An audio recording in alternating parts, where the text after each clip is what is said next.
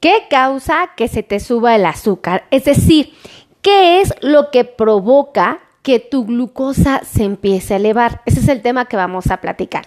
Bueno, pues quiero empezar eh, a avisarles o a platicarles, a informarles, a compartirles que desafortunadamente eh, las enfermedades que están relacionadas con el impacto eh, que puede tener los alimentos con carbohidratos en la glucosa, pues evidentemente viene siendo la diabetes. Van a haber interesantes modificaciones en la obesidad y, ¿qué creen? En enfermedades como la dislipidemia. Cuando una persona consume una gran cantidad de carbohidratos, si tiene diabetes, lo que se espera es que la glucosa se eleve. Si el paciente consume una importante cantidad de carbohidratos, pero no tiene diabetes, se espera que el paciente empiece a aumentar de peso. Si el paciente consume una gran cantidad de carbohidratos, pero además del peso tiene problemas metabólicos con las grasas, pues va a enfrentarse a una condición llamada dislipidemia, es decir, un incremento de los triglicéridos, un incremento del colesterol, entre otros. Entonces, por favor, compartan, compartan, compartan, porque el tema es muy interesante y puede ayudar mucho a la comunidad que está viviendo con diabetes. Bueno, quiero que sepan que el, la...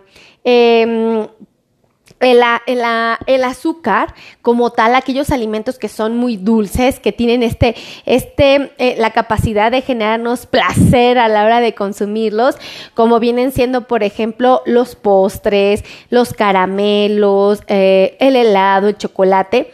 Estos tienen una característica muy interesante, tienen la capacidad de volvernos adictos. Y te has preguntado por qué? Bueno, porque simplemente estos alimentos eh, provocan la liberación de unas químicas que van a influir en, esta, en este contexto, que son eh, las endorfinas, la dopamina, en fin. Entonces tenemos que estar muy pendientes de tratar de evitar el consumo de estos alimentos porque estoy segurísima que vamos a generar un gusto insaciable por los mismos entre más los comamos.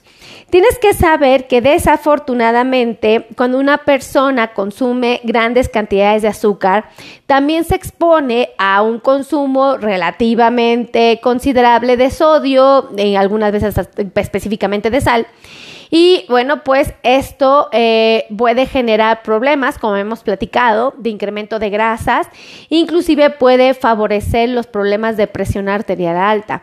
Entonces, es un lujo que no nos podemos dar. La diabetes muy frecuentemente camina al lado de la hipertensión, la obesidad muy frecuentemente camina al lado de la hipertensión y lo mismo pasa con la dislipidemia. Entonces, pues hay que estar muy truchas. Ahora, eh, quiero que sepas que existen niveles de grasa normales. Es decir, se espera que el colesterol en las personas con diabetes, con obesidad, con hipertensión y las personas que no tienen ninguna de esas enfermedades, siempre tengan el colesterol abajo de 200, el colesterol total. Eso es lo que se espera. Y siempre se va a esperar que los triglicéridos siempre estén abajo de 150. Ese es el objetivo. Y es lo que tenemos que buscar o conseguir para garantizar un buen control, ¿ok? Una salud que perdure por muchos, muchos, muchos años. Entonces, súper importante tomar en cuenta esto. Compartan, compartan, compartan y díganme de qué parte del mundo me están viendo. Me encantaría saber dónde están ustedes conectados. Ahora, tienen que saber que cuando una persona consume grandes cantidades de azúcar que se está excediendo en el consumo de los carbohidratos, va a tener un proceso de envejecimiento acelerado. Creo que nadie de nosotros en su sano juicio pretende envejecer de manera acelerada. Todos queremos preservar la juventud el mayor número de años. Entonces es súper importante que a manera de lo posible busquemos el cuidado de nuestro cuerpo. Déjame decirte que la glucosa alta puede generar daño a nivel de la piel, o sea, la piel se deteriora más rápido, se ve más envejecida. A nivel de los dientes vamos a tener una aceleración en la caída de los mismos puede haber caries, puede haber infecciones muy específicas en la, eh, por ejemplo, en la cavidad oral, ¿no? En las encías, por ejemplo. Y bueno, también se va a ver deteriorado el cabello. ¿Qué creen? Que muchas veces el cabello se ve maltratado, se ve reseco, se ve en una condición pues que no se ve del todo sana y bueno pues va a estar vinculada eh, con esta situación. Ahora, otro fenómeno que va a generar es que la, la glucosa alta Y el consumo excesivo de carbohidratos sí genera una sensación placentera en un principio. Eso sí es cierto, tú te comes un chocolate y dices, wow, qué delicioso, y estás contento, estás feliz, ¿verdad? Te comes un helado y estás disfrutando mucho del helado. Pero hay estudios que señalan que después del consumo de esos alimentos puede venir un, un periodo de baja de energía, ¿ok? Donde evidentemente puede modificarse el estado de ánimo de los pacientes. Y al momento de tener este descenso, buscar el consumo nuevamente de azúcares para empezar a aliviar este, este desperfecto, vamos a llamarlo así. Compartan, compartan, compartan y háganme saber de qué parte del mundo me están viendo. Escríbanme, díganme dónde están conectados. Ahora, tienen que saber que desafortunadamente el consumo excesivo de azúcares puede favorecer la avitaminosis, ¿ok? ¿Esto qué quiere decir? Que dificulta la absorción de las vitaminas eh, que, eh, que preceden o que más bien están ubicados en los alimentos. Y bueno, pues obviamente esto no es bueno. Una, una, mm, una, eh, una ingesta adecuada de vitaminas y minerales es súper importante en el cuerpo porque eso permite que nuestro metabolismo trabaje en armonía. Muchas de las vitaminas inclusive van a ayudar a preservar ciertos tejidos de nuestro cuerpo. Por ejemplo, la vitamina A ayuda a preservar la salud de nuestros ojos, nos mejora la visión nocturna. Entonces, por donde lo veas, el consumo apropiado de vitaminas y minerales es súper importante. Y si consumimos grandes cantidades de azúcar, no nos debe de sorprender las condiciones como la avitaminosis, ¿ok? Entonces, truchas con esto. Compartan, compartan, compartan y háganme saber de qué parte del mundo me están viendo. Ahora, tienen que saber que también hay estudios que han señalado que el consumo excesivo de azúcar podría estar relacionada con el crecimiento de nuevas células cancerígenas. Esto pues obviamente a todos los alarma, esto obviamente a todos nos preocupa, creo que nadie pretende experimentar una situación como el cáncer y bueno, si ya es una persona que lo ha vivido, eh, pues el consumo todavía tiene que ser mucho menor porque el objetivo es no hacer una reactivación. Esto es súper importante, ¿vale? Eh, déjenme decirles que eh, sí es importante reducir su consumo eh, a, lo más que se pueda. Tienen que saber que también hay personas que van a tener alergias, que van a tener una predisposición a las alergias. Compartan, compartan, compartan. Suscríbanse, háganme saber dónde están, por favor. Saludos desde Chicago. Ten. Oh, muchísimas gracias hasta Chicago. Beso. Entonces, eh, tienen que saber que aquellas personas que tienen una predisposición a las alergias van a tener la probabilidad de la misma todavía más. Entonces, pues es un lujo que no nos podemos dar, sobre todo aquellos pacientes que no fueron amamantados o que tienen antecedentes familiares de alergias o que ya han tenido cuadros de alergia.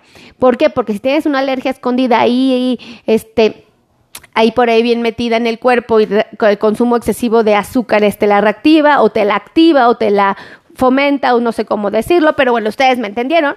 Bueno, pues hay que estar muy truchas y evitar esto. Saludos hasta Coahuila, que a todo dar, un besote.